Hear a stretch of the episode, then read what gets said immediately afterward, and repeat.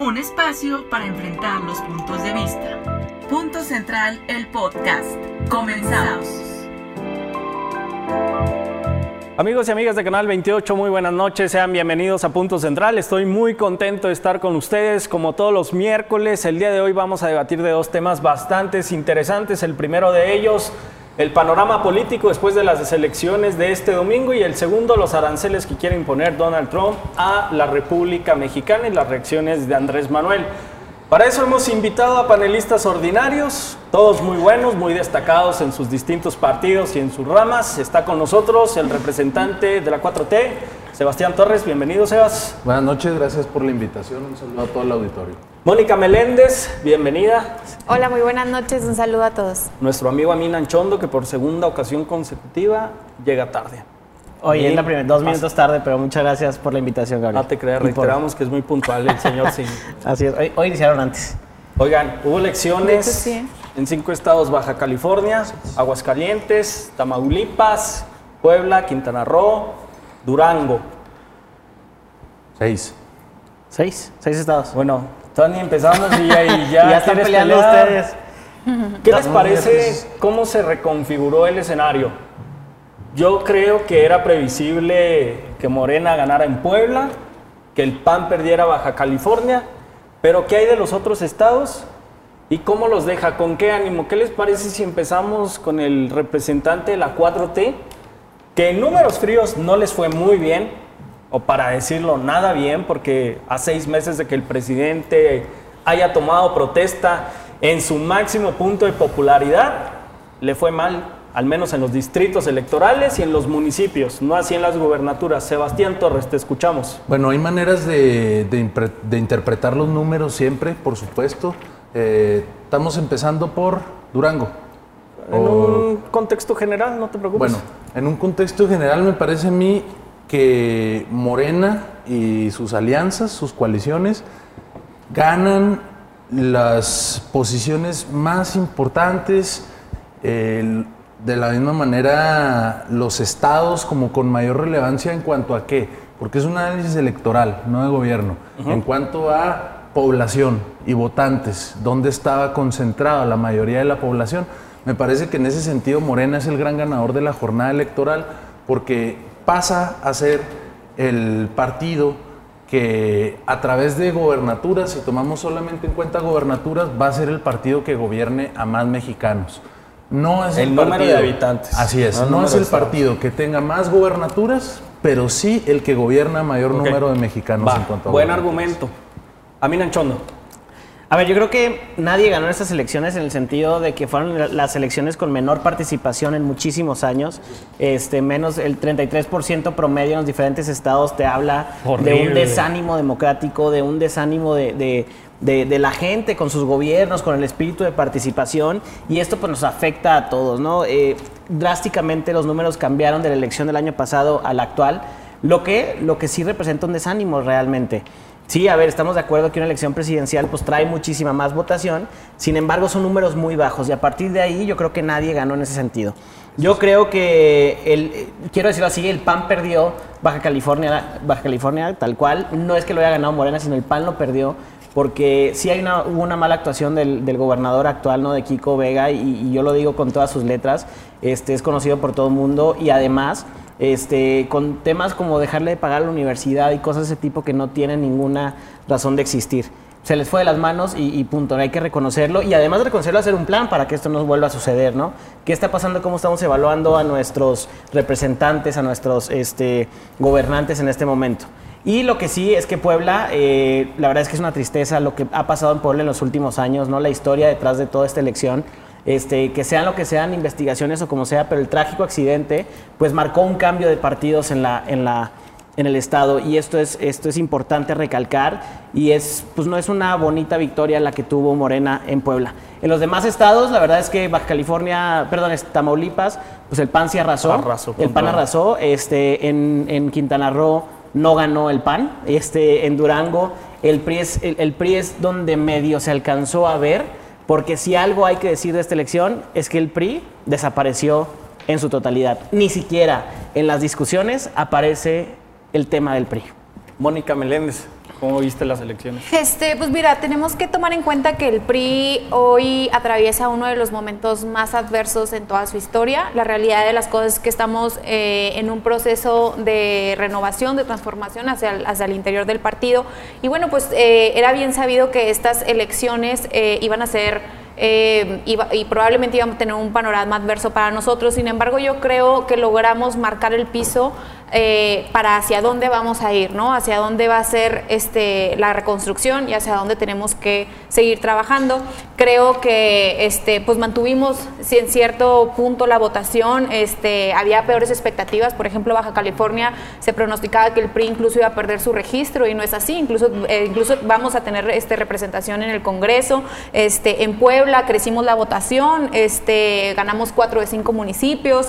En Durango ganamos 15 municipios este, y somos la segunda fuerza este, en, en Durango. En Quintana Roo mantuvimos la bancada. En Tamaulipas, pues bueno, Tamaulipas no fue, ¿Cuánta es la no fue lo de- no fue los, ajá, no fue lo, no fue la No mejor. lo dije por burlarme, ¿eh? Nomás quería aclarar. Sí, no me imagino. Es que se muy este, Tamaulipas, pues bueno, no fue el mejor escenario. Creo que ahí fue este eh, el PAN quien, quien tuvo la mejor votación. Y bueno, este en Aguascalientes, pues ma- mantuvimos también el municipio que, que en su momento ya estábamos gobernando. ¿no? Así es. Este, creo que se esperaban este, resultados peores para el PRI. Creo que pues tenemos también que partir que era un contexto de una elección en la que éramos oposición. Realmente este, seguimos ahorita teniendo 12 gobernaturas y bueno, pues la realidad de las cosas es que nos da ahora un margen de hacia dónde vamos a reconstruir y hacia dónde va el partido, ¿no? Hay dos elementos que son muy interesantes. El primero de ellos, lo que mencionó Amin, el 33.4% en promedio de abstencionismo. Esa debe ser una cifra que debe de alarmar a todos los partidos políticos y a la sociedad en general. Así es. Pero ¿qué les parece si vamos discerniendo estado por estado? Baja California. Después de 30 años de gobernar el PAN, creo que era un proceso natural esta transición, que se fueran. Toda hegemonía es muy peligrosa en cualquier democracia, además de la pésima actuación del exgobernador, ya ahora exgobernador. ¿Veía venir Morena este resultado avasallador en Baja California o tenían algunas incertidumbres?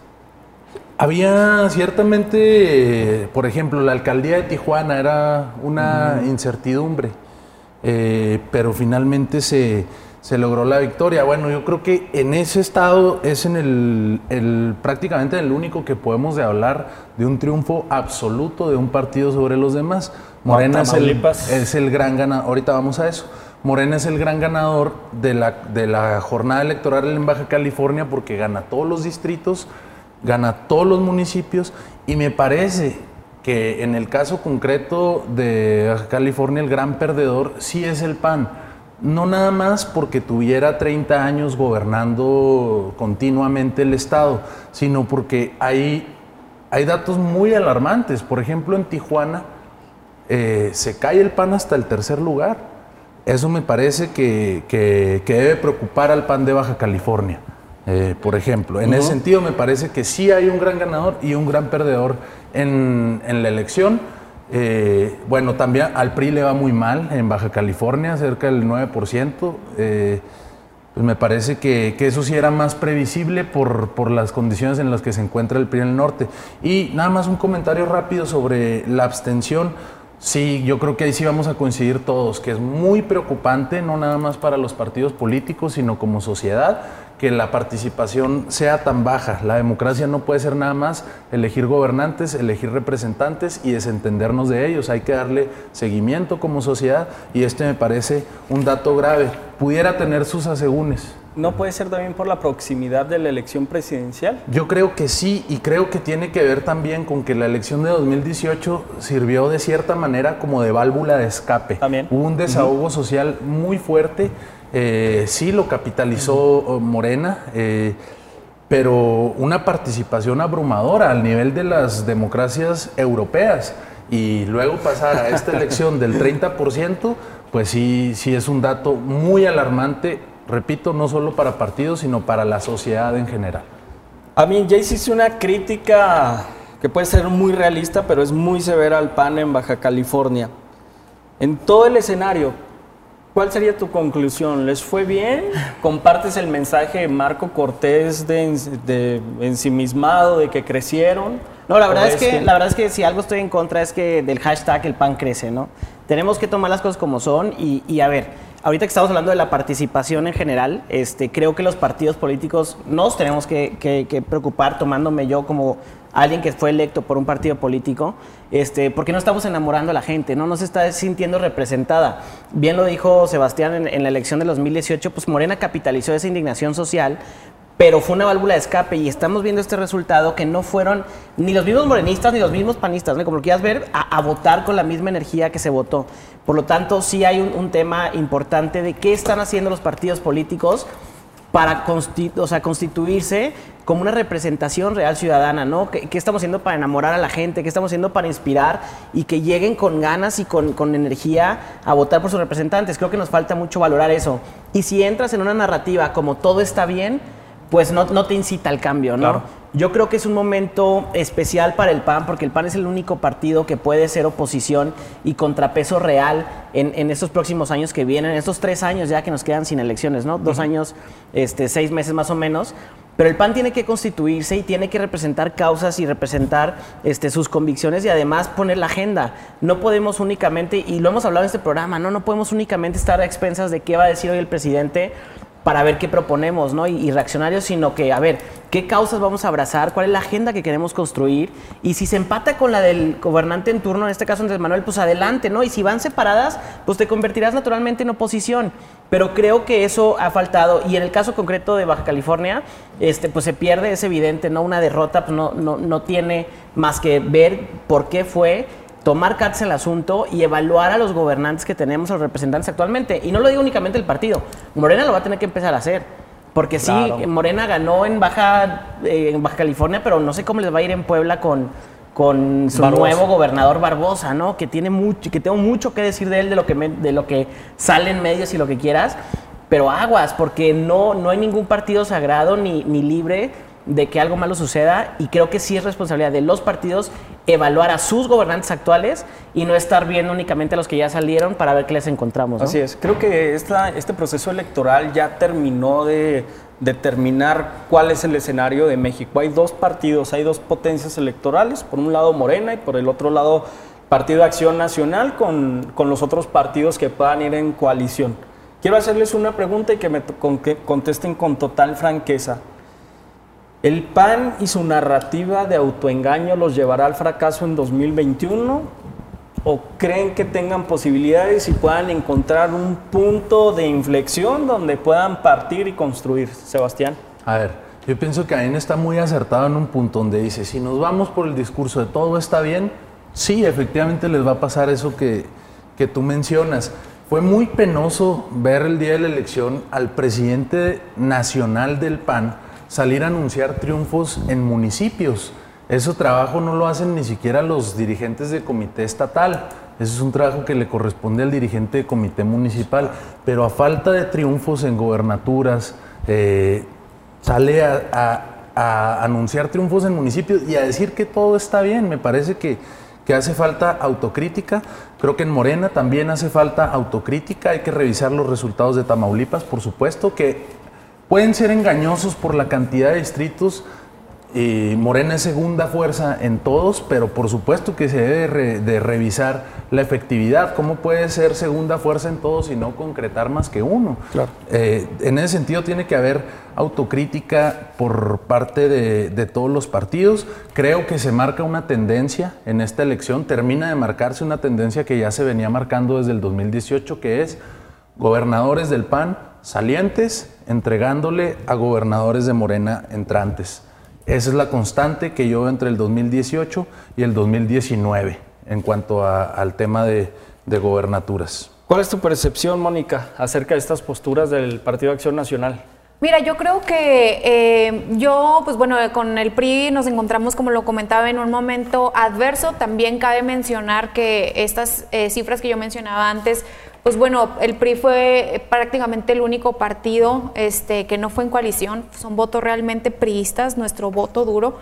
Entonces creo que, que nosotros partimos desde la, desde la dinámica en la que decimos, bueno, ¿en qué fallamos? Y en, y en ese proceso estamos, ¿no? En ver en cómo vamos reconstruyendo. Creo que para el PRI es una, al contrario, una oportunidad la que les dan sus militantes de no perder el registro en, en algunas partes y de decir, te doy la oportunidad de que verdaderamente te reconstruyas, ¿no? Y que seas realmente una opción de gobierno. Ahora, yo creo que al PRI lo que le pasó en su momento es que se la creía demasiado, pensaba que nunca iba a tocar eh, piso, que nunca iba a caer y desafortunadamente cuando se existe esa soberbia, pues tiende a suceder eso, ¿no? Yo creo que el PAN debe de, de, tocar tierra y decir, oye, pues eran bastiones panistas de muchos años, era para que ellos realmente pudieran tener un panorama más certero de cómo se encontraba la situación de la sociedad en esos lugares.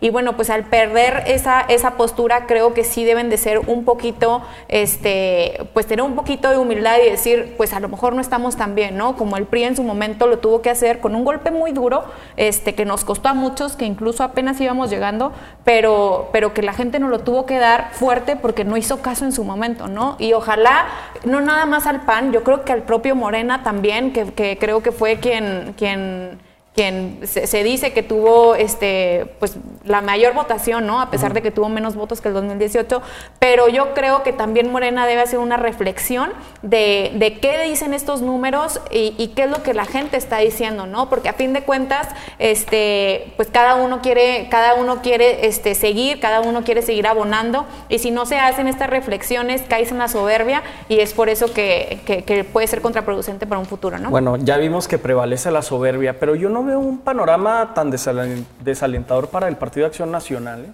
No, sí eso fueron malos justo. resultados, pero puede ser un anclaje para empezar a construir y ganarle a Morena Exacto. en Creo que lo, 2021. que lo que sí, lo que sí se ganó el PAN en esta elección es que se refrendó como la única posible oposición. Y eso ya, si había, si había dudas en la elección de 2018, ahorita es totalmente claro esto, ¿no? Yo, la verdad es que no estoy en contra de una disminución radical de partidos políticos. Este, qué, qué difícil es, digo, para un partido que fue, pero vean la historia, ¿no? Y a nosotros nos tocó vivirla tal cual. Uh -huh. sí. Un partido hegemónico como fue el PRI, que ahorita está viendo cómo mantener su registro. Claro. Entonces, los partidos ya ahorita, ninguno puede creer que tiene toda, este, es más, ni Morena. No. Porque Morena ahorita pudiera ser el PRI en el, 2000, en el 94 si quieres, y en seis años se, se, empieza a acabar. Entonces, creo que ya empezó esto a evolucionar de una forma muy padre que la democracia mexicana la necesitaba. Porque sí es momento en que los partidos tomen cartas en el asunto en el sentido de qué van a hacer para constituirse como en los partidos que queremos tener nosotros en el futuro. Uh -huh. Y por eso es importante ser autocríticos también. Y habrá gente de los partidos que digan, es que ¿por qué tú criticas al PAN si está representando al PAN? Porque Ajá, es parte exacto. de la esencia de lo que queremos. Que eso va a las nuevas generaciones. PAN, ¿eh? Y a mí me gusta esta posición que tenemos nosotros, ¿no? Pero sí creo y que, que es lo que ganó el PAN en esta elección, constituirse como la única oposición. ¿Qué va a hacer? Para en realidad representar a esa ala y para atraer, por ejemplo, a los académicos que están enojados con Morena, a, a los, los este, estudiantes que están enojados, a los deportistas, etc. Estos gremios que ya salieron públicamente a decir no estamos de acuerdo con ciertas actuaciones de Morena, ¿qué va a hacer para atraerlos, no? Y qué va a hacer también para respaldar lo que está haciendo bien el presidente. Así es. Porque hay cosas que está haciendo bien y hay que decir bravo, pero lo que está mal hay que señalarlo con la firmeza correcta, ¿no? En este sí. ámbito de eliminación de soberbia y una visión muy objetiva de lo que está ocurriendo, Sebastián, ¿ustedes ya sienten algún temor o hay alguna duda sobre el panorama que tan claro que tenían hasta hace unos días rumbo al 2021? ¿Se Yo, van a poner a chambear o qué es lo que están haciendo? No, por supuesto que tiene que reforzarse el trabajo donde no se obtuvieron los resultados que se esperaban o donde no se obtuvieron buenos resultados, porque también, también eh, hubo esos casos. Y, existe la autocrítica y se está revisando a profundidad el caso de Tamaulipas que ha mencionado, pero sabes que también es, es bueno mencionar eh, los logros obtenidos y, y más allá de calcularlos en gobernaturas, yo veo un detalle muy importante y un mito muy grande que se esclarece con esta elección del, del 2019. Ese mito de que Morena solo tiene fuerza en el centro y sur y en el norte no es tan fuerte, por decirlo así. Pues ese mito se cae a pedazos ahora que Morena gana con mucha más contundencia en Baja California, no hay nada más al norte en México, eh, que en el centro sur. Entonces, yo creo que sí hay elementos nuevos en el escenario nacional Ajá. y que ese es un elemento nuevo positivo para Morena. La contundencia con la que gana en el No, norte. Pero ahí sí, ahí sí Este- quiero decir algo, ¿eh? Este, no, no tuvieron la misma votación que en este, 2018. Nadie la tuvo, ¿eh? Pero el mito que sí, que sí se sostiene y que creo que es real es que Morena es Andrés Manuel. Sí. A la hora que Andrés Manuel no esté en la calle, en la campaña, vemos una clara tendencia a la baja de la votación por Morena, tal cual, ¿no? En, en- A ver. en términos reales. la Acá hay otro mito. Morena sacó menos votos que en el 2018. Sí, también el PAN, también el PRI y también todos los partidos políticos. Y es cuestión de un razonamiento muy simple. Por ejemplo, Puebla. Si el PAN hubiera sostenido su votación con lo que cayó la votación de Morena, el PAN hubiera sostenido la gobernatura, porque a final de cuentas el triunfo se le, se le adjudicó al PAN en la elección de 2018. Es decir, Morena baja en votos en Puebla, pero gana la gobernatura. ¿Qué te indica esto? Que el PAN y sus aliados bajan más. ¿ah? Entonces, es un fenómeno natural que, que tiene, que está directamente ligado al abstencionismo que ya mencionábamos. No, porque antes. proporcionalmente no baja lo mismo. O sea, si haces el cálculo, no baja eh, Una- conforme al varía abstencionismo. 1 o 2%, Sí, sí, sí varía. Varía, pero, pero sí pueden. baja. Y el caso Puebla es un caso bien particular que ahí sí no quisiera meternos al detalle de cómo fue todo el tema de la elección. ¿Por qué? Pues porque hay muchos factores. Total, o sea, Moreno Valle era algo que representaba en, en- al PAN ahí muy fuerte y que de repente se pierde ese liderazgo. E incluso van, van y traen a un candidato ciudadano, lo cual aplaudo. Y eso creo que logró levantar al PAN en muchísimos aspectos. Ahora, MC movió mucho de la campaña. O sea, hay Claro. muchas cosas que tenemos que analizar Hable- en el caso de Puebla. Hablemos de Puebla. Solo un paréntesis en lo que decías. El candidato del PAN estaba 30 puntos abajo cuando inició la elección con Barbosa y repuntó. Exacto. Ya no le alcanzó. No le iba a alcanzar jamás. Yo creo que esa elección está definida. Pero sí habla de un desgaste de Morena tremendo, al menos en esa zona del país. Pues bueno, y debe de yo- las alertas. Ahora, Sinceramente Bar- no Barbosa, identifico el desgaste. Si en el 18 pierde y en el 2019 gana, ¿de dónde se inventan un desgaste político? no, en todo ver, caso, lo tiene, pero lo tienen mucho más Me marcado refería las demás desgaste, fuerzas políticas. sí, claro, me refería al desgaste del presidente de la República que se liga directamente a las A ver, elecciones. Andrés Manuel no estuvo en la campaña en Baja California y Morena obtiene más del 50% de la votación. ¿Ah? Ahí se, se va Es cayendo que ahí- también el ahí- mito de que Morena Ahí es donde yo digo el PAN Andrés perdió. Manuel nada más. No, Morena ganó, el PAN, ¿El PAN perdió. perdió? ¿Tú Porque crees? sí, claro, a ver, con, con lo que está haciendo Kiko Vega en los últimos Si, meses, si años. fuera el caso, Baja- la votación se hubiese dividido entre diversas fuerzas políticas, pero se concentró en un solo candidato. Habrá que reconocer también que había un buen candidato de Morena, un excelente trabajo territorial, es decir, se, se hizo la tarea. Ahora, pues. lo mismo no puedes decir de, de Puebla, ¿estamos Es de acuerdo? No, no son otras condiciones muy sí. distintas. Total, o sea, Barbosa supuesto. es una vergüenza. Vamos a analizar- sentido. vamos a analizar no si me parece que sea una vergüenza, me parece que es un actor político maduro, responsable, que tomó una decisión a tiempo Sebastián. porque él conminó al PRD a sumarse a la candidatura de Andrés Manuel.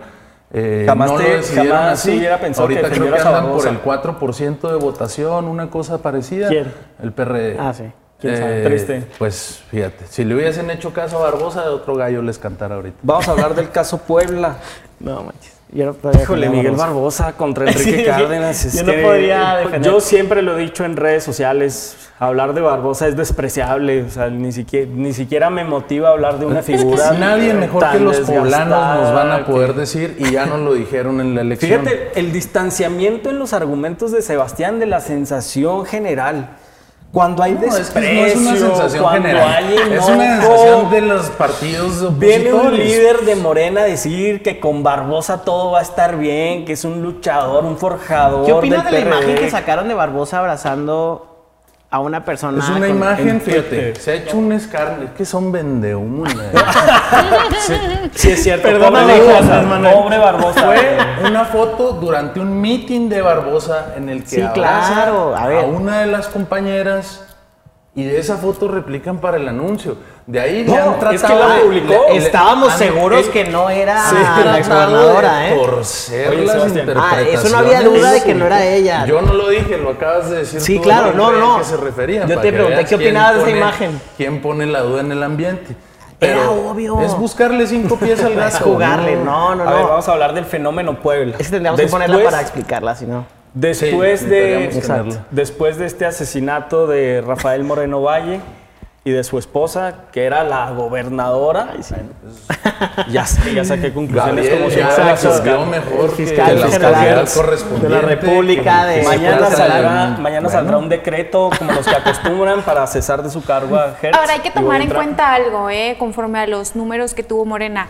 Hay que tomar en cuenta que pues hoy tienen este, los programas federales, o sea, di- digo, los programas más bien de, de una, de una dependencia que pues han sido, los programas sociales que han sido pues realmente programas que, que han sido polémicos en la forma en la que llegan a la gente, ¿no? O sea, el tema de estar este, pues dando el, el recurso y demás, pues hay gente que no le favorece, ¿no? Incluso también este que Andrés Manuel hizo este un, un lanzamiento o, o el, o el anuncio de un gran proyecto este de su gobierno justo el día de la elección, ¿no? Entonces como que hay ciertas cosas que no están, pero yo creo que este, Ahorita después vamos a del entrar corte en esos detalles. Vamos a un corte y regresamos a Punto Central.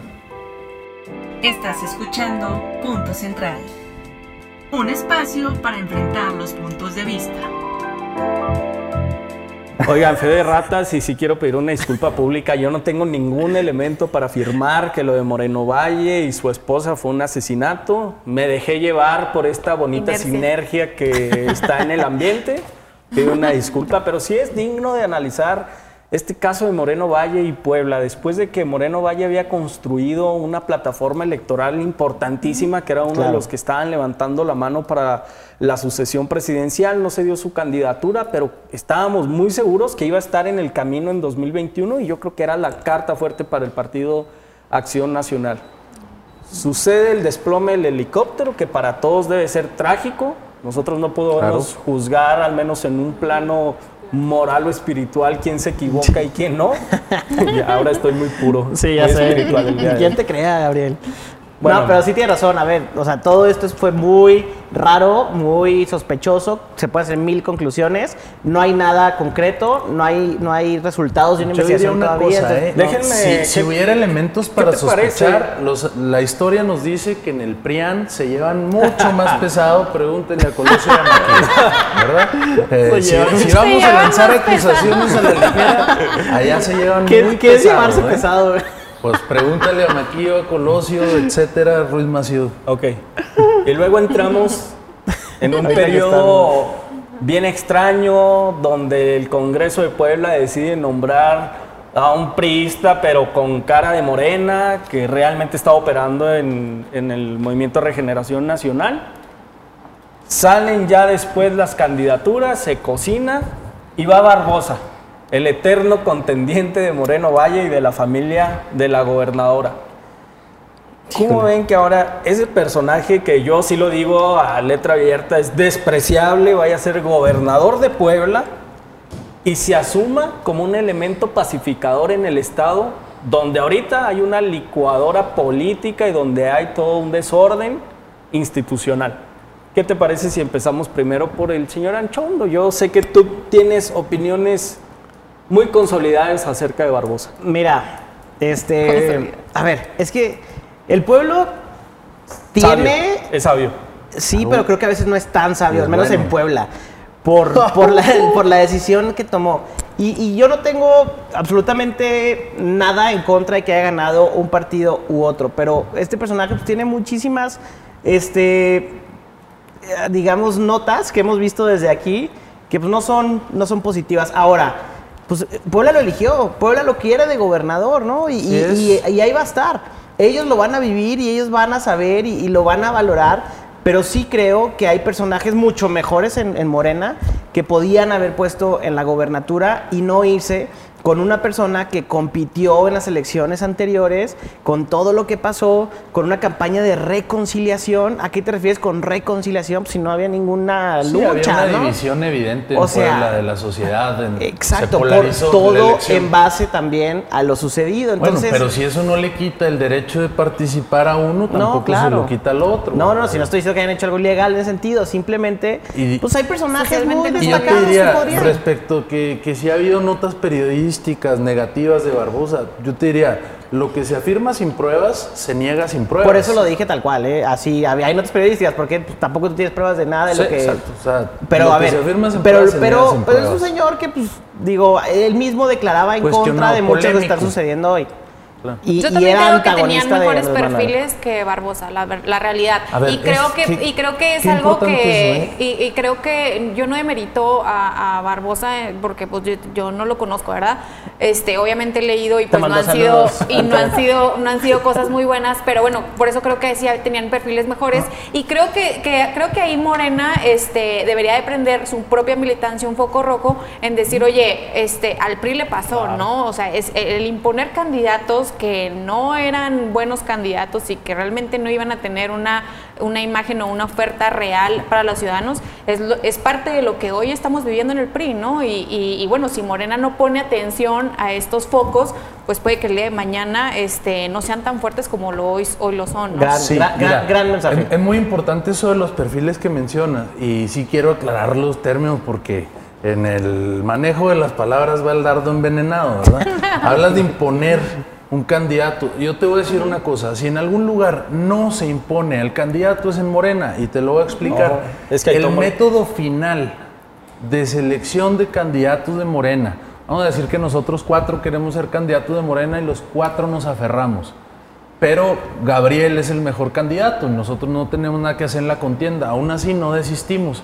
Bueno, el método en Morena final es que se va a encuesta abierta a la ciudadanía, a todos los poblanos, no nada más a la militancia, eh, porque a fin de cuentas con los votos de Morena no te alcanza para ganar. Tienes que presentar un Pues fíjate candidato qué interesante que lo que dices. transitar por las diversas... Sebas, eh, fíjate qué interesante, aún así entonces la militancia es la que debe estar diciendo, oye, ¿a quién estamos postulando? O sea, si me explico, digo, eh, Al peor, sociedad a- o sea, peor aún, o sea, peor aún, este, que, que no sea decisión de uno, Que que, una sea, y instancia que sea, resolutiva no sea la militancia quien decida, sino la gente. Hay una instancia yo, pues. previa en el que el consejo puede definir, pero si no hay un, eh, un consenso, eh, se va a esta etapa de la encuesta. Pero además es que es muy lógico y, e incluso el PAN muchas veces ha hecho así su método de selección de candidato, con encuesta abierta a la ciudadanía. Me parece a mí que es un método súper efectivo porque Pues es obviamente con los, indicador. con los votos de tu partido no ganas una elección. Claro. Tienes que saber transitar Ah, por pero aquí los estuvo, aquí de la estuvo muy raro que J. Cole, desde hace mucho tiempo, la presidenta ahorita de Morena, dijo que Barbosa iba a ser el candidato. Era el no que sé si se le salió, se tiene le salió. Derecho, tiene derecho a expresar su preferencia como cualquier otro ciudadano. Ella tenía una preferencia por ese candidato. Finalmente no fue Jacob quien lo decidió. Fue la encuesta quien determinó que, Miguel, que Luis Miguel Barbosa era el candidato mejor Bueno, Ahora, lo que es una otro realidad- Y en son los poblanos Lo que es una realidad que es que, exacto, lo que es una Qué realidad triste. es que ganó, o sea, la gente y la ciudadanía lo escogió, entonces triste, también hay que Barbosa. ver qué no hizo el PRI y qué no está haciendo el PAN y por qué, por qué él, ¿no? O sea, Vamos y es a, una realidad. Mónica, ¿qué les parece, Mónica, Nin, Sebastián? Vamos a cerrar el caso Barbosa despidiéndonos con una imagen que publicó en su Twitter. Si la podemos ver. Y Esa a es. unos días Sí. de la muerte No, de la a unos días del inicio de campaña, es que- Valle. Pues hay unos A días ver. también. Ah, sí, perdón. ¿Qué le vas a pedir? años, Se hace- disculpa. Que se espere tres años, que pase la campaña de gobernador qué para de propaganda sensibilidad. para No, su campaña. no que haga agravio a la familia. No, yo también. Hay No, para nada. Es eh. Como haya sido Es, es que. León se cree que son todos de su condición, No, por eso no, no, no, tampoco, de Es un tema moral. Es un tema moral. no sacas esa Hay imagen. que buscar Sí, la reconciliación. ¿Entre quiénes? no ¿O veo por qué? tenga ¿Qué había entre la sociedad poblana porque hubo una fuerte división tras ¿Por la elección anterior. Exacto, pero no pones esa imagen. Sebastián, una persona. Una paloma, Te reconocemos bonito. por ser una persona tan inteligente. Si, los, tratas de- si los poblanos hubieran pensado gaviota. tan mal como están pensando ustedes, que iba por ahí la cosa, no lo hubiesen O sea, votado. sí, Pues bajó mucho ahí, la- ahí sí, ahora sí que la maldad está en la mente del que lo Ah, está viendo, ¿verdad? O sea, Vamos no- a pasar al siguiente estado. Tamaulipas. Tamaulipas. Arrasó el pan. Arrasó el pan, ¿qué más les digo? Estás muy contento también, me imagino, ¿no? Estuvo bien, digo, eh, eh, ganar, solo perder un distrito, este, la verdad es que es algo bien hecho en cuestión a, la- a los gobiernos que tiene ahorita Tamaulipas, eh, al menos así lo consideró la gente de A mí lo que me Tamaulipas. sorprendió es que el 21. PAN arrasara en uno de los estados más inseguros del país. Siempre lo ha sido Tamaulipas. O sea, creo que sí, ya acostúmbrense. No, no, siempre ha sido los estados más inseguros. Digo, tiene todo lo, lo- las conjugaciones, Con la- las circunstancias para hacer. O sea, es frontera, es puerto, este, es, es medio Todo, de paso claro. petrolero. No todo lo que quieras, ¿no? Pero el tema es que siempre ha sido este, inseguro. Ahora, los niveles de inseguridad creo que la gente los siente más bajos. ¿Por qué? Porque premia al PAN. Sí. Punto, ¿no? Ahora, ¿quién eras tu hijo? Ganó la mayoría. No, arrasó. O sea, 21, a mí, digo. ¿Qué está- pasó en Tamaulipas, ¿no? De plano, eh, fallida ver, la operación. No quisiera verme como el presidente del PAN diciendo es que crecimos. Bueno, sí hay algo de eso, pero eh, yo voy a empezar felicitando al gobernador Cabeza de Vaca. Es usted un gran operador político, de verdad. Nadie Es esta para cámara, intervenir ¿eh? elecciones En tus mensajes presidenciales de 1980. El hijo de Barbosa les tiene un mensaje. Sí. Es, eh, me parece que una gran operación por parte del gobierno del Estado. Eh, Morena se pasa a ser segunda fuerza, no lo era en Tamaulipas. Eh, hay un crecimiento, no alcanzó para ganar. Hay que revisar qué errores se cometieron porque no te puede pasar que tengas 22 distritos en disputa, porque los 22 fueron eh, más o menos, unos más que otros, cerrados y, la disputa todo el tiempo entre el PAN y Morena. No te puede pasar que de 22 reñidos nada más ganes uno. Hay evidentemente un error muy grave a la hora de capitalizar la preferencia eh, electoral. Me parece que era una, una elección que debió ser más pareja si eh, se hubiera hecho desde Morena la tarea como es. Me parece que hubo deficiencias en la operación política que se tienen que analizar, que se tienen que corregir, que se tiene que mejorar la comunicación a la ciudadanía, porque ese fue un gran Sí. problema de Morena en Tamaulipas específicamente. El tema de la comunicación nos quedamos muy atrás y creo que hay espacio para mejorar un montón. Creo Morena ganó uno. Así es. Un di- un distrito de 22. Solamente uno. Cuando tenía posibilidades en los 22, eso es lo grave. En los 22 quedó, bueno, en- en los 21 que pierde queda segundo lugar y disputando, en unos más, en otros menos. Pero si había posibilidad de capitalizar 10 y nada más capitalizaste uno, evidentemente estamos cometiendo un error en casa. Yo en Tamaulipas ya ni siquiera me atrevería a hablar de política. Yo lo único que deseo es que le bajen a sus índices delictivos. La verdad es que es Que increíble bien. lo que está sucediendo. Ya es un tema humano. Sí. Es más, No, a todos los gobiernos electos en esta elección, tanto en municipios, estados, etcétera, distritos. partidos, los que sean, Claro. debemos de esperar todos que les vaya bien. Así Sí, es. y, pero sí creo que algo tenemos que hacer este, como sociedad, como jóvenes, porque sí los partidos evidentemente tienen que cambiar, tienen que evolucionar. Morena también, aunque, aunque esté gobernando, tiene que ver qué onda con su partido, porque les tocó a ellos eh, desde la conformación y luego conformar un gobierno, ni siquiera sabemos si los cuadros están totalmente preparados, si están organizados, pero sí queremos que, tengan, que tengamos los partidos. Entre los partidos evolucionen en positivo, pues una mejor democracia vamos a tener y al final todo esto se tiene que traducir en una mejor eh, calidad de vida para la gente, ¿no? Si, si no tenemos esa visión, nos- nos- no tenemos nada que estar haciendo ni siquiera discutiendo estos temas, ¿no? Y este llamado debe ser generalizado para todas las dirigencias de todos los partidos, no solo PRI, Morena y PAN, Movimiento Ciudadano, Verde Ecologista, que nos guste o no, sean opciones que nos parezcan válidas o no, pues son legítimas, están en todos sus derechos políticos, pero sí les hace falta más barrio y comprender qué es lo que está pasando en la calle. Y fíjate que sobre Desprenderse todo- de la oficina un poquito, un ratito para entender. Y más que nada yo creo que también las formas, ¿no? La gente ya no está tonta, la gente ya tiene acceso a mucha información. La gente antes no sabía y por eso pensaba o hacía análisis distintos a los que hoy en día hacen, ¿no? Claro. Hoy los chavos eh, de entre los 15 y los 20 años están informados Los y chavos saben qué onda. Los chavos Exacto. usamos Instagram. Ah, no, perdón, Sebastián, tú no usas Instagram. Pero ¿sabes algo? yo creo que en el caso de Tamaulipas es un, es un grito así enorme para el PRI en el que le dice la gente, o sea, ya basta de analizar qué, en qué fallaste, o sea, ya los priistas sabemos Y en qué estuvo, se falló, ajá. o sea, ya estuvo, exacto, Sí. o sea, lo que sigue y, si, y demostrar que verdaderamente quiere hacer un cambio, ¿no? Este, creo que hoy precisamente en donde el PRI atraviesa un proceso de renovación, creo que si el PRI no da, no se deja de esas este, familias, de esa esas este, clase Los apellidos. política este, eh, de cierto nivel que siempre ha estado, este, Sí, sí. si no le da la vuelta a lo que está sucediendo, yo creo que de verdad el escenario para el PRI va a ser muy Está- adverso y lo digo con todo el, este, la tristeza porque yo soy priista, pero es una realidad y si el PRI no agarra la onda, o sea, ya en esta elección y se empieza a hacer y a, y a- y a implementar medidas desde ya, creo que nos va a llegar el 21 y vamos a seguir El viendo 34, números. el 44, Exacto, y vamos a seguir viendo números adversos. Yo Está- creo que yo vi a la, a, a la dirigente nacional, a, a Claudia, este, diciendo que bueno, pues no nos fue tan mal. O sea, no, yo creo que nos fue muy mal. Y yo creo que eso se, es, eso se debe a que, a que no han hecho las cosas bien y que de entrada ella está de dirigente cuando ya no debería de estar dirigiendo el partido. Entonces yo creo que, o sea, desde ahí tenemos que empezar a cambiar. Este, creo que esa lucha absurda entre grupos políticos es la que tampoco nos deja avanzar como partido. Y creo que si el PRI no pone atención de inmediato y ya, creo que en el 21 vamos a estar lamentando muchas cosas. Bravo. Venga, Mónica.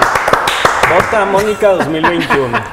Ahí está la renovación. No, tienes razón y, y qué valor y qué chido, porque Sí, solo, ¿eh? solo así, solo así puede cambiar y a todos nos conviene que haya un buen PRI, un buen PAN, un buen Morena. Claro. Se mejore la Si lo vemos así, porque, pero, política. pero si no hay esa visión, la verdad es que no hay nada que hacer. Cuando se integren es. esas plataformas políticas con esa visión, todo este rollo va a mejorar. Exacto, es que las inercias, y las, romper las inercias de muchos años es bien complicado. Y hay gente de muchos años también que dice, es que haciéndolo así ganamos. Oye, el mundo cambió, la gente se entera de cosas diferentes, te das cuenta de qué sucedió en Tamaulipas en este momento, Una opinas, superpolitizada, redes ¿no? sociales, claro. Pero a la vez de, de esa politización que hace ni 10 ni mucho menos 20 años se tenía en el país, se contrasta con estos niveles de bajos, bajos de participación y eso es lo que veo yo de toda la jornada electoral, lo más preocupante para todas las fuerzas políticas y para toda la sociedad en general, me parece que son esos niveles tan bajos de participación. Gente, costó muchísimo tener una democracia en la que se nos tomara en cuenta todos como para desperdiciarla Claro, de esa manera. Creo ¿no? que ahí es en donde te das- tenemos que hacer un esfuerzo todos. Exacto, yo creo que ahí es en donde te das cuenta que no hubo un ganador. Yo creo que aquí todos los partidos políticos perdieron. Y perdieron porque en el momento en el que no haces legítimo una elección con la mayor, con al menos el 50% o más del 50% del, del- de la ciudadanía, es donde dices, oye, pues entonces, ¿qué tanta legitimidad tienen los que van a estar gobernando, no? Y yo creo que esta es chamba de todos los partidos políticos y creo que en eso todos hemos fallado y esta elección no lo dijo, ¿no? Oigan, me encantaría seguir hablando de este tema porque nos da para mucho, pero vamos a pasar al segundo para que Sí. alcanzar a debatir y a tocar todos estos aspectos que son vitales para el país. Vamos a poner a continuación un tuit del presidente Donald Trump donde encendió el panorama geopolítico en Latinoamérica. No solo se trata de Estados Unidos y México. Textualmente, el 10 de junio los Estados Unidos impondrán un arancel del 5% a todos los bienes que ingresan a nuestro país desde México. Hasta el momento los inmigrantes ilegales ingresan de México y ingresan a nuestro, país. La, la tarifa aumentará gradualmente hasta que se resuelva el problema de la inmigración. Chico. Nos llevaría fácil al 25% en los aranceles. Sí. Imaginen el desequilibrio que sería para el país, para otros países. ¿Qué sucedería si llegamos a este terrible escenario? Quiero dar, terminar por- de dar un poquito de contexto. Marcelo Ebrard, secretario de Relaciones Exteriores y una comitiva de funcionarios de alto nivel que dictan la política exterior de este país se encuentran en Estados Unidos. Al parecer, se va a concretar una reunión hoy miércoles donde van a debatir cada uno de los puntos y la viabilidad, que a todas luces no hay ninguna opción viable para imponer este arancel del 5%. Y Marcelo Ebrard dio una declaración que a mí me parece definitiva en este camino. Dice que el 80% de la clase política, no, perdón, que el 80, bueno ya, hice bolas. El 80, hay 80% de posibilidades de que esta propuesta de Trump se venga abajo para imponer este 5% en aranceles. A mí ni Mónica tienen un grado superior de conocimiento en este tema, si es que los voy a dejar que hagan suyo todo este espacio. También es el que sabe. Y Sebastián y yo desde la visión del proletariado escucharemos sus visiones capitalistas. Los estás, estás peor que el presidente dividiendo a la sociedad en tus programas. Pero bueno, este, a ver, quiero poner un poquito de contexto porque sí es importante este tema y hay que ver cómo lo traducimos, en el que todo lo podamos entender y además en el cómo me va a afectar en el día a día. Para empezar, el tema migratorio es un, es un problema internacional. Es un problema que no es de México y que no es exclusivamente hacia Estados Unidos. Vimos en años pasados este, cómo el tema de Siria y el tema de diferentes países eh, que, que, están en Europa empezaron a migrar hacia Alemania y empezaron a ver este tipo de reacciones. Incluso Alemania puso una, un, no un muro, pero sí una reja para evitar la migración. Esto no es un tema que se va a acabar de la noche a la mañana. La migración ha sido un tema histórico en nuestro planeta y creo que no se va a acabar. Así de sencillo. Segundo, este, México no puede acabar única y exclusivamente con el tema. Es, es, sí es una responsabilidad del gobierno federal, quiero decirlo, pero no es que de la noche a la mañana se quiera terminar o no. La migración que hay en México no es únicamente de mexicanos, sino es un país de paso para todos los centroamericanos. ¿Qué quiere Donald Trump? Que los frenemos. Eso es posible, se podrá controlar de cierta forma, pero no se puede frenar. Y además existen derechos humanos y existen muchísimas otras... Este, eh, digo, legislaciones que protegen a personas que tienen exactamente los mismos derechos como seres humanos que nosotros. De entrada, partiendo de ahí. Ahora, ¿qué dice Donald Trump? Ah, no me estás ayudando a, a frenar la migración, te voy a castigar con un 5% a todos los productos que vengan desde México. ¿Qué es esto? De entrada, ahí dirías, bueno, se va a bajar la compra de los productos mexicanos por parte de los estadounidenses porque les sube el precio. Sin embargo, este es el inicio de lo que se conoce como las guerras comerciales. Y hay dos formas en las que las guerras comerciales se manejan. Una es por vía arancelaria, que es ponerle un impuesto a cada producto, y la otra es por cuotas de importación, que es solamente puedes importar hasta tanto número en cierto producto. Son las dos formas en las que estas guerras comerciales se dan. ¿Y por qué se les llaman guerras? Pues ¿por qué? Porque México reacciona y dice, ah, tú me pones el 5, yo te pongo a ti el 5 también a todos los productos estadounidenses. ¿Qué pasa y particularmente a los chihuahuenses? Chihuahua representa más del, dijo, no me acuerdo el porcentaje, pero el 12% de la exportación total del país sale del estado de Chihuahua. Muchos empleos dependen de esto. Si disminuye la compra, obviamente disminuye la producción y se podrían perder empleos. Y lo más eh, peligroso y lo más importante, la inflación que esto causa.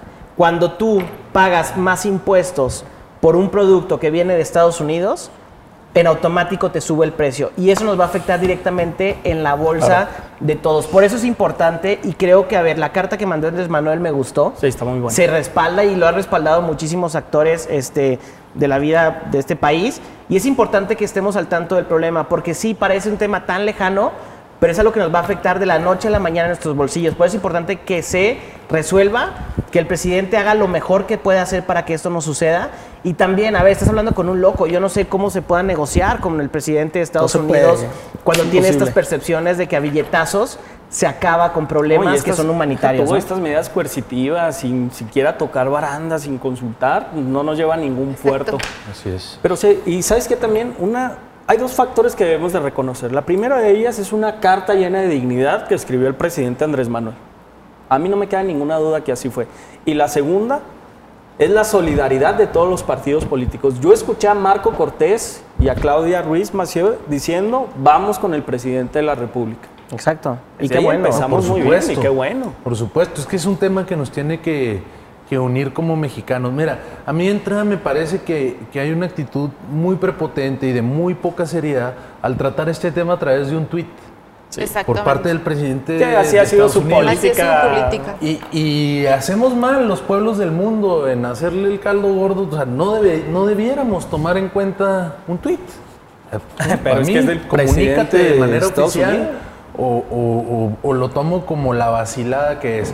¿Por qué digo que es una vacilada? Bien lo señaló a mí, hay dos tipos de guerra comercial. Limitarte el número de productos, esa sería una medida que nos pudiera perjudicar, o imponer aranceles. Imponer aranceles, pienso yo, sería el autogol más épico de la historia que pudiera meterse Donald Trump, porque finalmente el arancel eh, se va a ver reflejado en el precio final del producto la inflación que comentaba Min. Entonces, ¿quién va a acabar pagando las consecuencias de esta medida, de esta medida errónea del presidente Trump?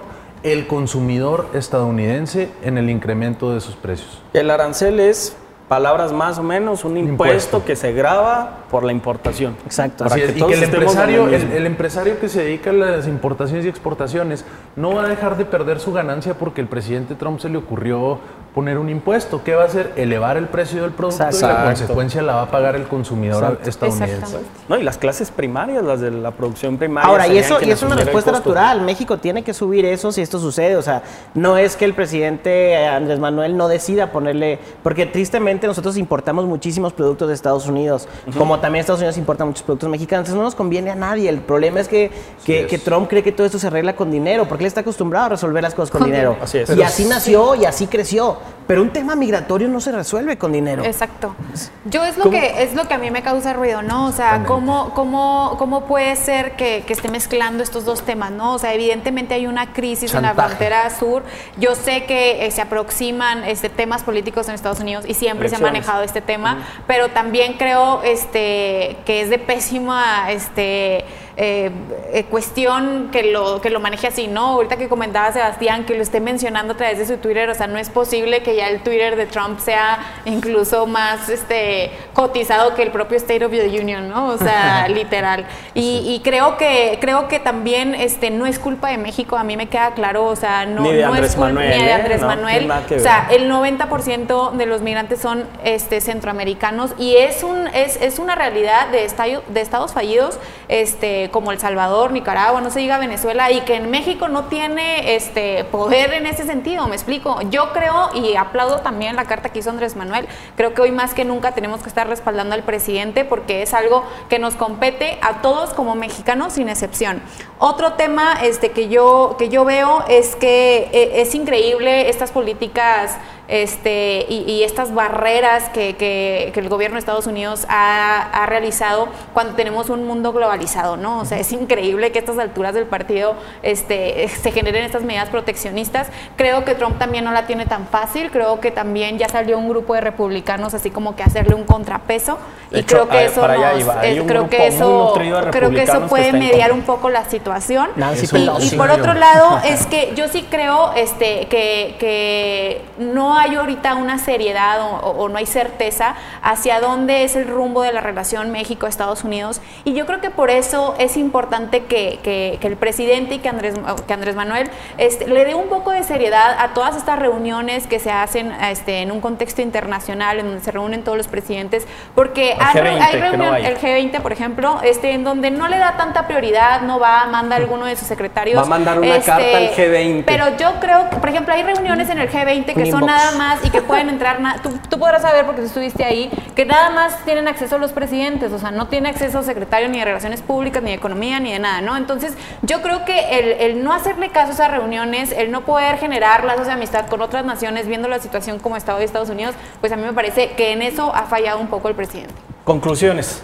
Para Es que no tiene avión. Sebastián. Bueno, yo creo que eh, además de la carta, que sí me parece muy digna y me parece muy digno el esfuerzo que han hecho las diversas fuerzas políticas por respaldar al presidente, eh, me cobra mucha relevancia el plan que presentó Andrés Manuel para, para la cooperación para el desarrollo, no nada más involucrando a México, sino a los países de Centroamérica y que mucha gente pensó en hacia bote pronto, que tiene que andar haciendo el presidente de México gestionando recursos también para los países de Centroamérica. Bueno, como ya lo comentábamos, es un problema regional el de la migración y de allá viene y tenemos que, que tomar las medidas que sean necesarias para procurarnos un bienestar generalizado a los pueblos de, de la región. Sí veo yo algo muy importante, el presidente de Estados Unidos no tiene el respaldo de su pueblo. Ya no digamos de su clase política, de los representantes republicanos y demócratas, no tiene el respaldo de su pueblo, cosa que creo que sí tiene el presidente de México, un respaldo generalizado en este tema por parte del pueblo de México. Es el momento para refundar la Gran Colombia, hermano. Estamos en el momento indicado. A mí, conclusiones.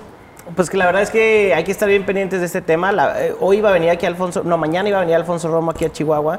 Este, había una reunión con empresarios y con diferente, tenía una agenda in- interesante. La cancela el día de hoy en la mañana porque va a Estados Unidos justamente este, a estas reuniones que ya se concretaron. Yo veo un rayito de esperanza en Estados Unidos. ¿Por qué? Porque hay grupos que ya salieron a decir no estamos de acuerdo. La propia Nancy Pelosi, la, la- la Speaker of the House, ¿no? que es como la presidenta Exacto. de la Cámara de Diputados aquí en, en- en México, pues ella está en contra totalmente de estas medidas y sabe, ¿no? Que el presidente, ahora el presidente blofea, también Sí. sabemos que blofea, ¿no? Entonces, Parte de su juego. pero es, es- es bien importante porque la economía a veces es algo tan etéreo y es algo tan, tan, tan en la nube que cuando dicen, oigan, hay crisis, pues todo el mundo deja de comprar, entonces se genera la crisis, etcétera, ¿no? Tenemos que tener mucho cuidado con ese tipo de cosas, mandar las señales concretas y de, de qué es lo que está pasando y, y el gobierno federal lo ha hecho prudentemente hasta este momento. Esperemos logre buenas condiciones en Estados Unidos porque es un ganar, ganar. El hecho de que Donald Trump quisiera poner un muro es como dar una aspirina cuando hay una enfermedad enorme en el planeta que no soluciona. Y esto también es otra aspirina que no va a servir para nada. Les agradezco mucho que hayan venido, Mónica. Tenemos unos segunditos, perdóname. Eh, bueno, yo rápidamente creo, abona- abonando un poco a lo que decía Sebastián, creo que también tenemos que hacer este, pues este tipo de recomendaciones al presidente.